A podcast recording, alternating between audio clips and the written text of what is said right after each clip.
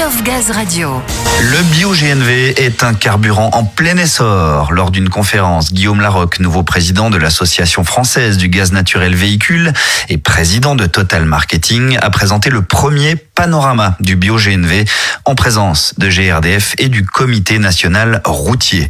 Un état des lieux qui a permis de détailler la dynamique du carburant plébiscité par les collectivités, la grande distribution et les transports. Il ressort ainsi qu'un bus sur trois mis en circulation en 2020 roule au bio-GNV GNV et qu'un quart des 175 stations d'avitaillement ont été mises en service l'an dernier. Un record. Samuel était sur place, il nous dresse le bilan. Et pour dresser un vrai bilan, il est préférable de s'adresser à des spécialistes. À mes côtés, Caroline Malplate, déléguée mobilité propre en charge de la promotion du bio-GNV chez GRDF. Alors Caroline, les résultats affichés sont très positifs, on vient de le voir. Mais en résumé, pour ceux qui nous écoutent, qu'est-ce qu'on peut retenir de cette présentation Si ce n'est que le bio-GNV, GNV affiche une belle santé. Oui, tout à fait. Je pense qu'on peut retenir trois faits marquants pour l'année 2020 pour le GNV. Tout d'abord, un taux de croissance à deux chiffres sur les immatriculations. Il y a eu 23% d'immatriculations de plus en 2020 qu'en 2019. Un peu plus de 4500 véhicules immatriculés au GNV. Une année de crise sanitaire, pouvoir dire qu'on a un taux de croissance à deux chiffres quand on s'appelle pas Amazon, je pense que c'est quelque chose d'assez remarquable. Autre point absolument remarquable et qui marque, je pense, un, un tournant dans l'histoire du GNV, c'est qu'en 2020, il y a eu plus de bus immatriculés au GNV qu'au diesel. Donc c'est possible, euh, on l'a fait et on peut en tirer une vraie fierté. Et autre point aussi important, c'est qu'il y a eu 44 points d'avitaillement euh, public qui ont été ouverts en 2020, donc une belle dynamique, c'est deux fois plus que l'année précédente quasiment. Tout ça, malgré l'année de crise sanitaire, ça prouve le dynamisme et la résilience de notre filière. Ce dynamisme, il ne vous a pas échappé non plus, Guillaume Larocque. En tant que jeune président de l'AFGNV, vous allez certainement dans le sens de Caroline, mais quel bilan vous dressez de ce qui vient d'être dit et C'est plutôt positif, plutôt encourageant, non?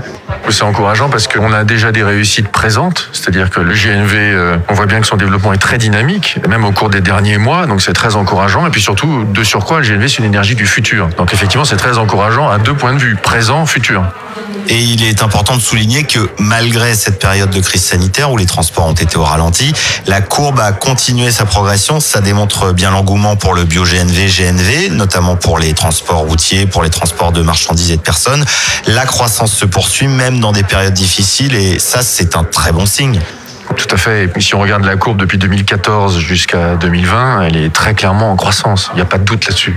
Il ne faut pas regarder euh, une année qui, de surcroît, 2020 est une année absolument atypique, mais qui, malgré tout, génère une croissance, comme vous le dites. La croissance est bien là. Beaucoup de transporteurs, que ce soit des transporteurs de marchandises, de voyageurs, euh, demandent à avoir, euh, un, du conseil, et puis deux, effectivement, de pouvoir rentrer dans cette énergie. Très encourageant pour l'ensemble de la filière. Alors vous l'avez récemment déclaré, le GNV bio-GNV n'est pas la solution de l'avenir, mais assurément une des solutions, notamment pour décarboner les transports. Et le GNV bio-GNV est en train de démontrer qu'il a une place prépondérante dans ce mix énergétique à venir. Fort de cette croissance constatée pour le bio-GNV GNV, quels sont les grands chantiers à venir pour la filière? Bah, Les chantiers, on a vu aujourd'hui, il y avait une présentation tout à fait intéressante sur le bio. Il faut vraiment continuer à travailler sur le bio-GNC à plusieurs titres. C'est un, effectivement, répondre aux nombreuses questions qui nous sont posées sur la capacité de production. La deuxième grande priorité, c'est effectivement de donner des perspectives. Personne ne détient la clé seul. Pour le bio en particulier, les énergéticiens sont concernés bien sûr, les OIM, les fabricants de matériel aussi.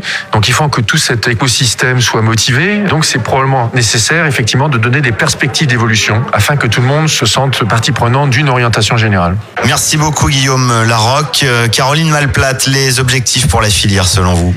Il y a des marchés qui sont peut-être émergents parce qu'aujourd'hui, on a deux marchés matures qui sont les bus et les bennes à ordures. On a le marché du poids lourd qui est en plein dynamisme et qui croît euh, très fortement, tiré par notamment la grande distribution et la messagerie. Et on a un marché émergent qui est le marché de l'autocar aujourd'hui qui progresse plus 190% d'immatriculation en 2020. Et donc euh, les chantiers, bah, c'est de continuer à aller euh, voir les prospects pour les informer l'existence du GNV. Et d'ailleurs, l'ambition de la délégation GNV, c'est que tout transporteur de personnes ou de marchandises. Au moment où il est amené à changer sa flotte, qu'il était préalablement informé de l'existence du GNV et quand on le connaît, on l'adopte. L'essayer, c'est l'adopter. Voilà, le slogan est tout trouvé. Merci pour ces éclairages au terme du premier panorama du bio-GNV. Voilà donc pour ce reportage. Belle preuve de la tendance énergétique de demain dans les transports. On retiendra hein, que l'an dernier, le nombre de bus immatriculés au bio-GNV a dépassé celui des immatriculations diesel avec une courbe en constante évolution. We Love Gaz Radio.